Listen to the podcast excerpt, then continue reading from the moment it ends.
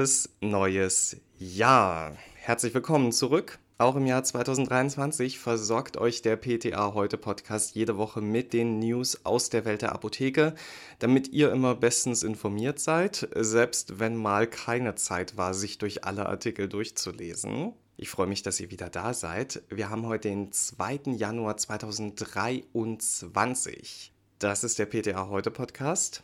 Ich bin Benedikt Richter. Und auch wenn das neue Jahr sicher ganz viele Änderungen bereithält für uns, hier im Podcast ändert sich wenig, denn auch in dieser Woche haben wir wieder vier spannende Themen für euch.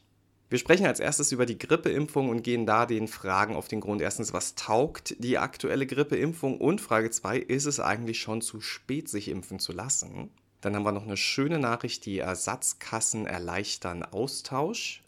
Und zum Schluss noch was im Punkto Neujahrsvorsätze Sport im Winter. Was ist da zu beachten?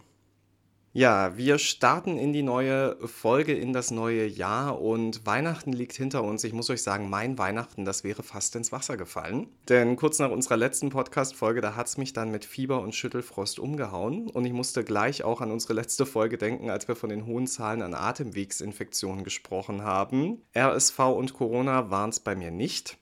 Von der Intensität und Dauer meiner Symptome liegt die Influenza aber nicht ganz fern. Unschöne Erfahrung. Aber umso schöner, dass es eine Impfung gibt, jedes Jahr aufs Neue und abgestimmt auf die zirkulierenden Viren. Und zur Grippeimpfung kursieren ganz viele verwirrende Aussagen. Also so zum Beispiel, ach, ich lasse mich nicht impfen, weil ich immer danach krank werde oder der Impfschutz, der ist so niedrig bei der Influenza, dass die Impfung gar nichts bringt und so weiter. Machen wir aber mal den Faktencheck.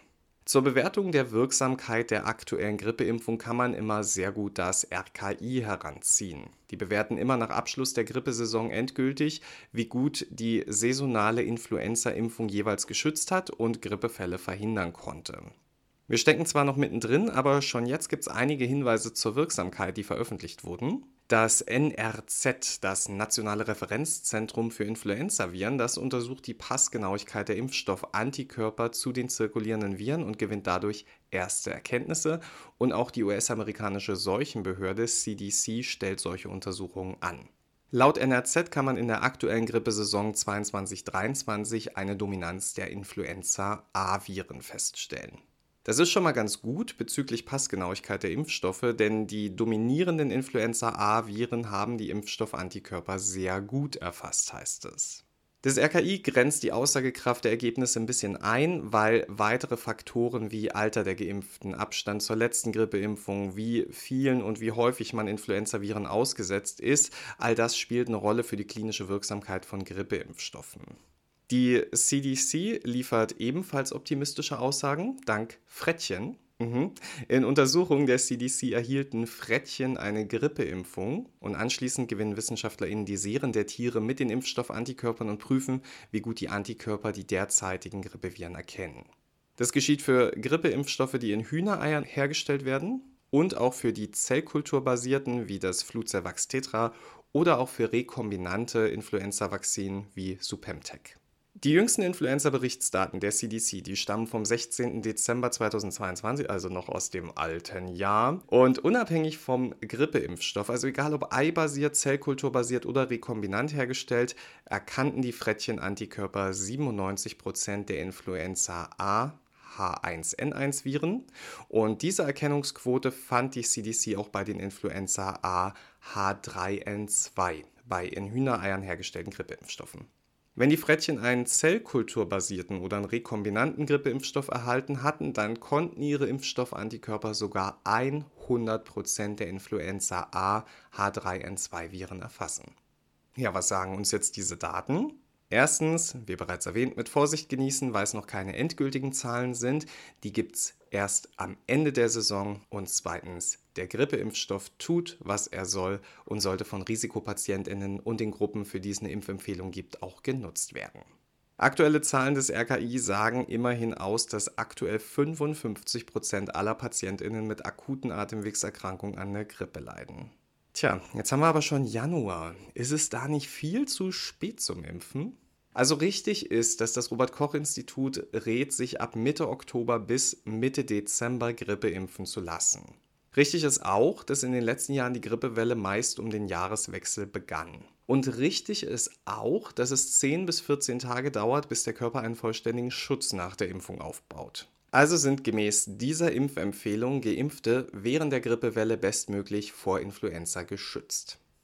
Allerdings räumt das RKI beim Impfzeitpunkt ein bisschen Spielraum ein. Man könne nie voraussagen, wie lange eine Influenza-Welle andauere. Aus diesem Grund kann es auch zu Beginn oder im Verlauf der Grippewelle noch sinnvoll sein, die Impfung nachzuholen, erklärt das RKI.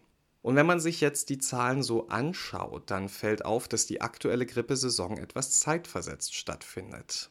Die Grippewelle startete bereits Ende Oktober in der 43. Kalenderwoche und das ist deutlich früher als sonst. Und noch immer meldet die Arbeitsgemeinschaft Influenza des RKI in ihrem wöchentlichen Bericht zu akuten respiratorischen Erkrankungen steigende Infektionszahlen vor allem bei Grippe. Also Zahlen steigen noch, das heißt der Höhepunkt ist noch nicht erreicht. Seit Beginn der diesjährigen Grippesaison, die in Kalenderwoche 40 stattfand, weiß das RKI von 104.370 labordiagnostisch bestätigten Grippefällen. Etwa jeder Zehnte war im Krankenhaus und 64 Menschen sind bislang im Zusammenhang mit Grippe verstorben. Also sich impfen zu lassen scheint auch im Januar keine schlechte Idee zu sein und da so viele Apotheken mittlerweile auch Impfungen anbieten, sollte es auch kein Problem werden, sich niedrigschwellig und zeitnah impfen zu lassen. Da könnte man durchaus überlegen, ob man seine Risikopatientinnen da vielleicht mal zielgerichtet drauf ansprechen möchte. Ich für meinen Teil bereue sehr, dass ich meinen Impftermin letztes Jahr ein bisschen verpennt habe und äh, denke, dass mir das nicht nochmal passieren wird, weil schön ist Grippe definitiv nicht. Weg von der Grippe hin zu Rezeptbelieferung, also falls die noch möglich ist, denn die Lieferengpässe greifen immer weiter um sich. Aber genau das ist jetzt das Thema, denn Ersatzkassen erleichtern die Regeln wegen dieser Engpässe. Das sind noch super Neuigkeiten, oder? Die Taskforce Arzneimittelversorgung in Bayern macht den Anfang. Auf Initiative der Landesregierung haben sich dort VertreterInnen von Pharmaindustrie, Ärzte und Apothekerschaft sowie Krankenkassen an einen Tisch gesetzt. Und diese Taskforce hat nun beschlossen, dass für Arzneimittel für Kinder, die auf der Liste versorgungskritischer Arzneimittel des BfArM stehen, sowie für Paracetamol und Ibuprofenhaltige Fiebersäfte die Mehrkosten für Rezepturen bis 25. Januar 2023 übernommen werden, sofern es sich um Wirkstoffverordnungen handelt. Die Ersatzkassen, also die TK, BARMA, DAK, KKH, HKK und HEK, die schließen sich dieser Regelung an zum Wohle ihrer Versicherten heißt es, insbesondere der Kinder als besonders vulnerable Gruppe, so heißt es dann im Schreiben des Dachverbands VDEK an den Deutschen Apothekerverband. Für die Ersatzkassen gilt die Erleichterung also nicht nur in Bayern, sondern bundesweit. Die gehen allerdings noch einen Schritt weiter. Die bezahlen die Rezepturen auch, wenn keine Wirkstoffe, sondern Fertigarzneimittel verordnet sind. Und sie verzichten auf die Genehmigung bei Importen. Krass, ne? Somit könnt ihr in den kommenden Wochen, wenn Arzneimittel für Kinder verordnet und diese nicht lieferbar sind, alles abgeben, was möglich ist, also was an Lager ist, bestellt, importiert oder hergestellt werden kann. Wenn Mehrkosten, zum Beispiel durch Rezepturen entstehen, dann müssen die Apotheken den Engpass gegenüber der jeweiligen Ersatzkasse nachweisen. Das sollte aber gar kein Problem für euch sein. Auf Basis dieser Regelung soll die Versorgung mit Rezepturarzneimitteln auch bundesweit erleichtert werden, so der VDEK. Die Voraussetzungen, um in der Apotheke eine Rezeptur herzustellen, die sind schon eine Weile gelockert. Es war aber bisher immer die Rücksprache mit der verordnenden Person sowie ein entsprechender Vermerk der Apotheke auf dem Formular notwendig. Das fällt in Bayern nun bei Wirkstoffverordnung und bei den Ersatzkassen bundesweit ganz weg. Da würde ich sagen, was für ein Glück, dass wir in Deutschland noch Apotheken haben, die Rezepturen anfertigen können. Neben der Beratung zu Impfungen und Rezepten, da ist eine eurer großen Beratungsaufgaben auch das Thema gesunder Lebensstil. Ernährung, Sport, Nahrungsergänzung, vieles mehr. Und gerade jetzt im Januar werdet ihr sicher das ein oder andere Gespräch zu Neujahrsvorsätzen führen. Da denkt man als erstes an Nikotinersatztherapie oder Abnehmpräparate, aber auch der Vorsatz, mehr Sport zu machen, der spielt bei vielen Menschen eine Rolle. Sport ist immer gut, kann man so sagen. Ist aber nicht ganz richtig, denn gerade bei eisigen Temperaturen sollte man auf ein paar Dinge achten und die könnt ihr euren sportbegeisterten PatientInnen ja mit auf den Weg oder auf die Joggingstrecke geben. Der Freiburger Medizin-Meteorologe Andreas Mazarakis, das ist der Mann, den wir dazu befragen. Er sagt, Sport bei Minustemperaturen ist nur was für Leute, die gesundheitlich fit und gut akklimatisiert sind. Dennoch tut Sport im Freien auch gut. So befeuchtet beispielsweise die Winterluft die Schleimhäute der Atemwege. Für Erkältungserreger wird es somit schwieriger, sich dort anzusiedeln. Die Temperaturunterschiede zwischen drinnen und draußen plus Bewegung regen zudem die Immunabwehr an und durch die Anstrengung schütten wir Botenstoffe aus, die Immunzellen für spätere Bakterien- und Virenangriffe aktivieren. Im Gegensatz zur Hitze könne sich der Körper zwar auf Kälte vorbereiten, wer draußen joggen gehen wolle, sollte sich aber warm einpacken und sein Training langsam an die Niedrigtemperaturen anpassen, rät er außerdem.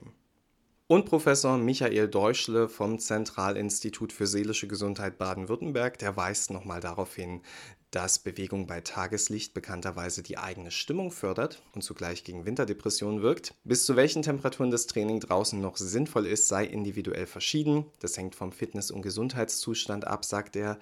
Je tiefer die Lufttemperatur ist, desto größer sei jedenfalls der Unterschied zur Atemtemperatur und damit die Anstrengung für den Körper. Und die Experten weisen auch auf den sogenannten Wintersmog hin. Habe ich noch nie gehört, aber ich gehe auch nicht joggen. Aber äh, so nennt man das, wenn die Luft bei Feuchtigkeit und Nebel steht und sich dann Schadstoffe wie Staubteilchen, Stickoxid oder Schwefel im Bodennähe ansammeln können. Das ist eine zusätzliche Belastung für die Atemwege. Wenn man nicht fit ist, sollte man den Sport im Freien lassen. Das gelte vor allem für Asthmatiker, aber auch für andere gesundheitlich angeschlagene Menschen, so Mazarakis. Bei Wintersmog könnten sich Asthmaerkrankungen verschärfen und Erkrankungen des Herzens und der Gefäße verstärken. Für ältere und untrainierte Menschen ist aus Sicht des Experten Sport im Freien schon bei Temperaturen unter 0 Grad nicht zu empfehlen, aber auch für Durchtrainierte sei dann beim Joggen spätestens bei Temperaturen unter minus 20 Grad Celsius Schluss. Gut für die Fitness ist aus Sicht des Medizinmeteorologen immer abhärten. Sei es durch Sauna, Fußbäder oder Spaziergänge in der frischen Luft. Wer auf den Sport draußen nicht verzichten will, der sollte laut Mazarakis beachten, im Winter tagsüber möglichst bei Sonne joggen und nicht bei zu niedrigen Temperaturen, Wind und hoher Feuchtigkeit Sport treiben. Da würde ich sagen, sind wir doch alle gut gerüstet, entweder selbst joggen zu gehen oder aktiv zu beraten, oder? Ja, das war's schon wieder für diese Woche. Vielen Dank, dass ihr wieder dabei wart. Ich freue mich auf dieses neue, frische Jahr mit euch in diesem Podcast und ich hoffe, ihr habt vor euch eine Woche, die genauso gut läuft, wie ihr euch das wünscht. Ich verabschiede mich von euch, werde aber nächste Woche auf jeden Fall wieder da sein. Bis dahin, gehabt euch wohl und gesundes Neues.